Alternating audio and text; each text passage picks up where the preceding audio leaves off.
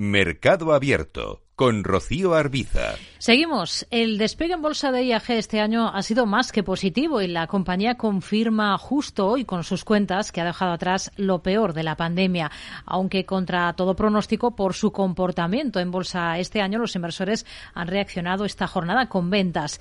¿Se ha acabado la fiesta para IAG? Lo analizamos en esta sección con Selena Niezbala.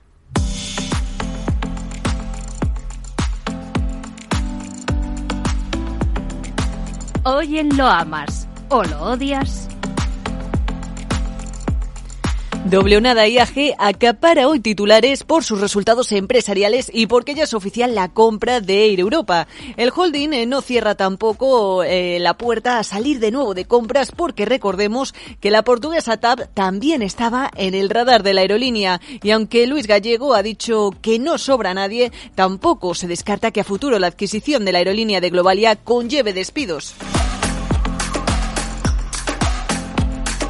Y como decimos, buenas noticias también por la parte de resultados. IAG vuelve a los números verdes en 2022. El beneficio de la compañía asciende hasta los 431 millones de euros y dispara sus ingresos por encima de los 23.000 millones. Además, se prevé invertir 3.900 millones en la compra de aviones y de tecnología, aunque todavía, eso sí, no da pistas sobre el dividendo. Sensiblemente por arriba de lo previsto, el número de pasajeros un poquito por debajo, el beneficio operativo ajustado bien, eh, es decir, no hay, no hay demasiadas novedades, no van a pagar dividendos y sigues teniendo una deuda neta superior a, a 10,4 billones, es decir, que los problemas de IAG no van a desaparecer con la compra de, de Air Europa. La operación, la verdad es que nos sorprende en absoluto, que llevamos dos años ya con esta historia, ¿no? Escuchábamos a Pablo García, socio director de Divacons Alfa.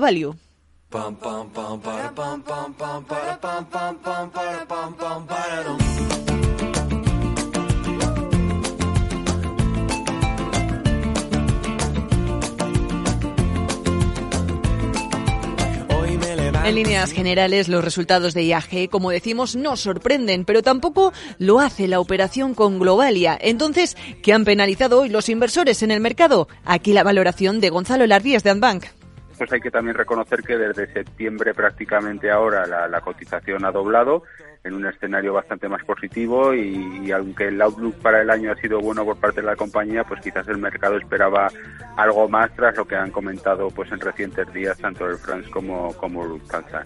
A pesar de unos resultados que van en la buena línea en beneficio, ingresos y recuperación de tráfico, la deuda acumulada de la compañía podría lastrar el precio de su acción, según eh, Manuel Lorente, analista de Mirabaud Equity Research.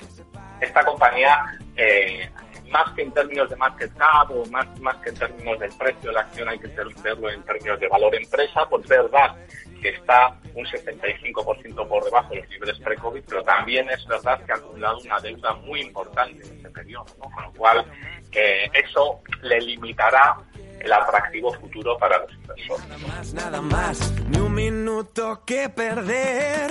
Volar. Y es que a pesar de los deseos del consumidor de viajar este año y del buen comportamiento de la acción en el IBEX, en lo que llevamos de ejercicio, escala ya más del 28%, eso de volver a ver a IAG en niveles previos a la pandemia en términos bursátiles es poco probable para José Lizán, gestor de Magnus y Cap en Quadriga Funds. Nosotros siempre decimos lo mismo, ¿no? Volver a máximos no lo vemos viable, volver a los máximos previos al COVID como acción, pero sí que pensamos que una regresión a la media, ir hacia la zona de los 2 euros y medio, 2 euros 70 sería lo razonable eh, en un entorno en el que pensamos que el, que el, consumidor está deseoso de viajar y lo estamos viendo como las cifras van recuperándose poco a poco hacia la normalización total.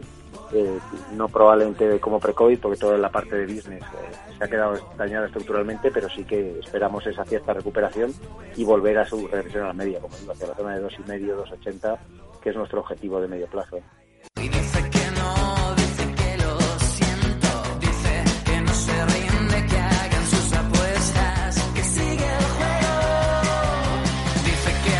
El aspecto es bueno y es posible que los precios ahonden en las subidas también en la cotización de IAG en Londres, pero quizá ya sería un poco tarde para entrar. Carlos Doblado es analista de Black Bear Bank. Pero el aspecto es bueno, el aspecto es bueno dentro de una tendencia bajista amplia que no desaparecerá mientras no superemos la zona del 220-240 peniques. Pero si las bolsas siguen empujando y las europeas por ahora lo hacen, pues pues ¿por qué no pensar en, en que los precios se muevan hacia ese 220, 240, donde llegarán las dificultades? Ahora, creo que, que, bueno pues el momento para incorporarse era en los soportes en octubre eh, en la zona de 100 periques y no en la zona de 165 por su parte, los analistas de Bankinter han considerado el acuerdo como una buena noticia porque despeja la incertidumbre y además consideran que tiene sentido estratégico ya que permitiría crear en Madrid un gran centro de operaciones intercontinental entre Europa y Latinoamérica, evitando así la entrada de otros operadores que puedan hacerle competencia.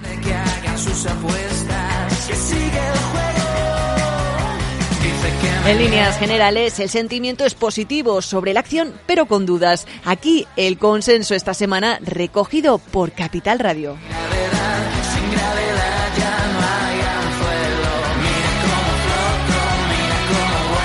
¿Lo amas o lo odias?